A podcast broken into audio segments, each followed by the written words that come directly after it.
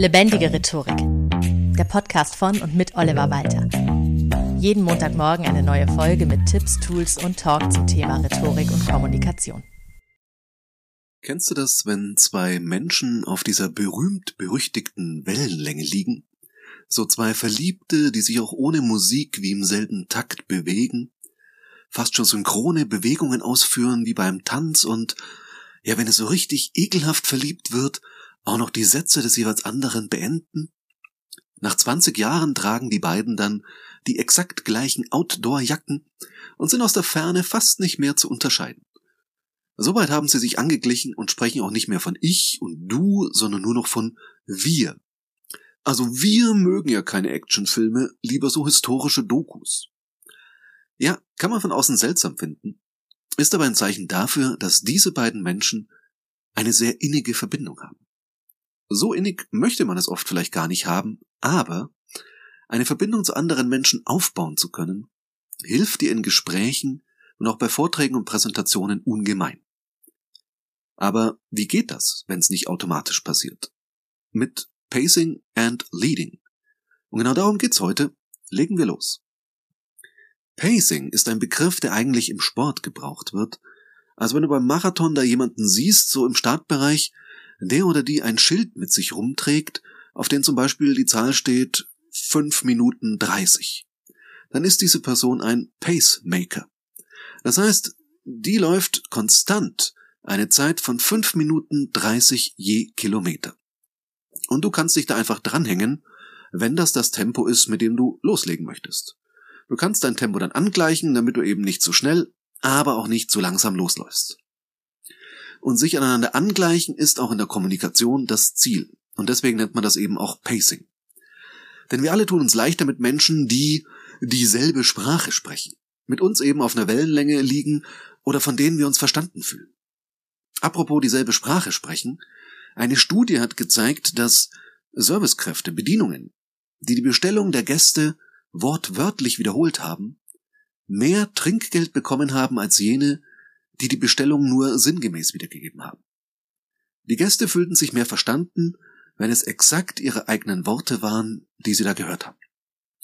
Und es ist schon eine Art des Pacings, indem man die gleichen Begriffe verwendet. Fachbegriffe zum Beispiel zeigen die Zugehörigkeit zu einer bestimmten Berufsgruppe. Zum Beispiel zu der der Geologen und Geologinnen oder der Fachsprech von Coaches und Trainern, den ich eigentlich nur verwende, wenn ich mit anderen Coaches und Trainern eben zu tun habe.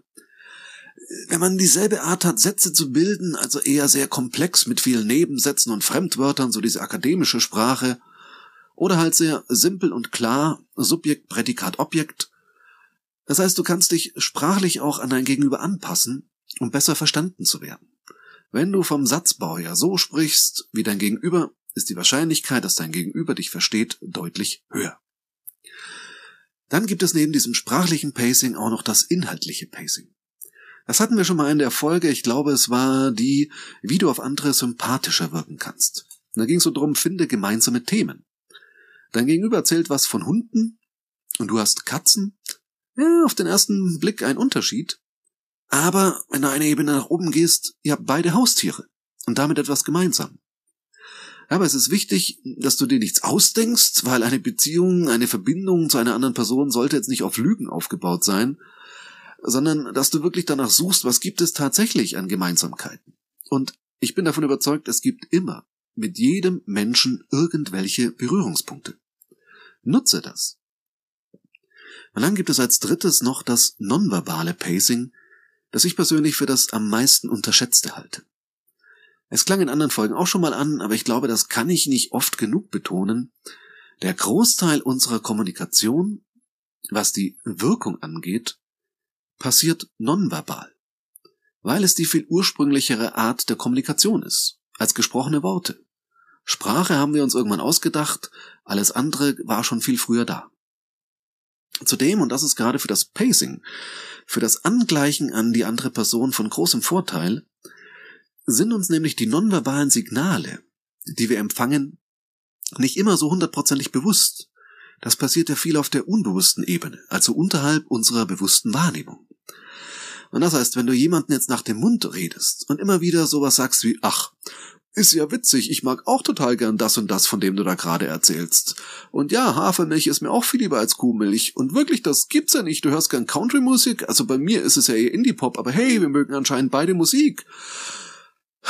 Dann ist das irgendwann etwas sehr offensichtlich, dass du versuchst, Gemeinsamkeiten herzustellen. Und vielleicht sogar nervig. Für dein Gegenüber und für alle, die aus irgendwelchen Gründen sonst noch zuhören müssen. Und auch sprachliches Pacing hat seine Grenzen. Wenn du zum Beispiel die Jugendsprache deines pubertierenden Sohnes imitierst. Keine Ahnung, wie ich jetzt darauf komme. Ja, also mein Sohn würde echt richtig sauer. Wenn ich sage, chill jetzt mal deine Bass, Digga. Oh oh, das gibt richtig Ärger. Sich sprachlich angleichen hat also seine Grenzen. Du solltest nicht als Mit-50er dich hinstellen vor StudentInnen und sagen, hey, Kids! Ja, nein, das funktioniert nicht. Und deshalb wirkt es dann eher sehr schnell auch lächerlich. Und da hat das nonverbale Pacing, das körpersprachliche Pacing unglaubliche Vorteile. Natürlich hat es auch seine Grenzen, aber die sind da eben unbewusst wahrgenommen erst sehr viel später.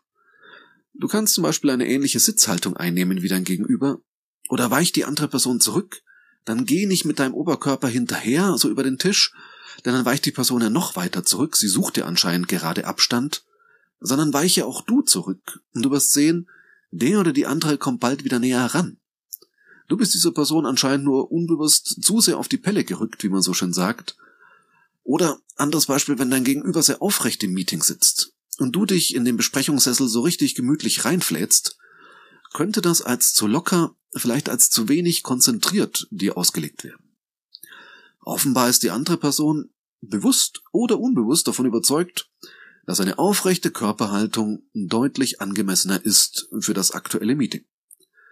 Und dann wirst du mehr erreichen, wenn du dich auch aufrichtest. Noch wenn es immer heißt, es sei wichtig, Augenkontakt zu haben, sage ich dir ja auch oft genug hier im Podcast, aber wenn die andere Person den Augenkontakt mit dir vermeidet, warum auch immer, das kann sehr, sehr viele Gründe haben, die du nicht kennst, dann lass es irgendwann gut sein. Versuch's ein, zwei Mal, aber irgendwann ist gut, starre die andere Person nicht ständig an schau du auch weg oder versuch, dass ihr gemeinsam auf einen Punkt an der Wand schaut oder in die gleiche Richtung eben blickt.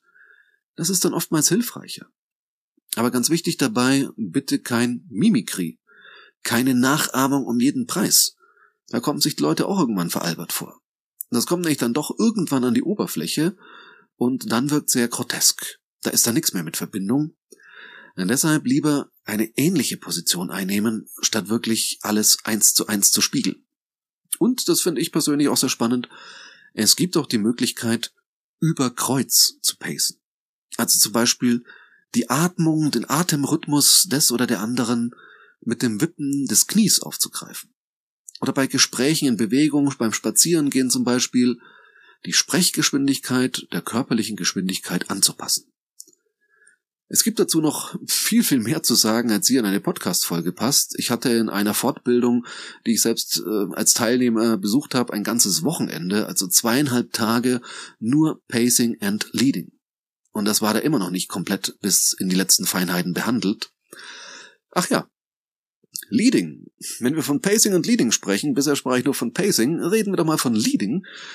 Denn wie beim Tanzen auch, da führt mal der eine, mal die andere, Entsprechend kannst du, wenn du eine Weile gepaced hast, also dich an dein Gegenüber und dessen Kommunikation angepasst hast, dann kannst du auch mal ins Leading gehen.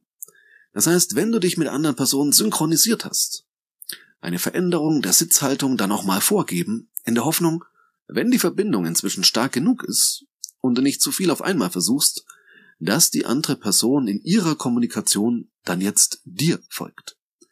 Also um das Beispiel vom Anfang wieder aufzugreifen, wenn zwei Menschen verliebt sind und der eine beugt sich vor, so zum Kuss, dann wird der andere Mensch diese Bewegung im Idealfall nachahmen, bis die Lippen sich berühren. Wenn du dich in einem Gespräch, in dem du mit deinem Gegenüber eine stabile Verbindung hast, dich nach vorne lehnst und etwas leiser sprichst und dazu sowas sagst wie, ich erzähle dir jetzt mal was im Vertrauen wird sich die andere Person mit sehr, sehr hoher Wahrscheinlichkeit ebenfalls zu dir hinlehnen und auch die Stimme senken. Und jetzt hast du diese Person genau da, wo du sie vielleicht haben wolltest, um jetzt etwas wirklich Bedeutsames loszuwerden. Was dann erst so richtig wirkt. Hausaufgabe der Woche. probier das doch mal aus mit Pacing and Leading.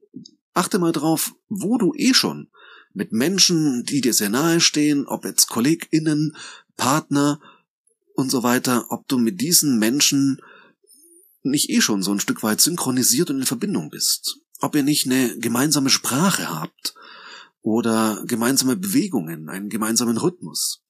Achte mal verstärkt auf sowas und such dir vielleicht eine Person aus, zu der du gerne eine bessere Verbindung hättest und versuch dort mal mit Pacing eine Verbindung aufzubauen. Denk dran, entweder sprachlich, inhaltlich oder, was ich persönlich am elegantesten finde, auf der nonverbalen Ebene. Das ist die Hausaufgabe der Woche. Von meiner Seite aus wieder vielen Dank fürs Zuhören und bis zum nächsten Mal. Das war Lebendige Rhetorik, der Podcast von und mit Oliver Walter. Jeden Montagmorgen eine neue Folge mit Tipps, Tools und Talk zum Thema Rhetorik und Kommunikation. Wenn du Oliver Walter als Experten für lebendige Rhetorik buchen möchtest, schau doch mal auf www.walter-oliver.de.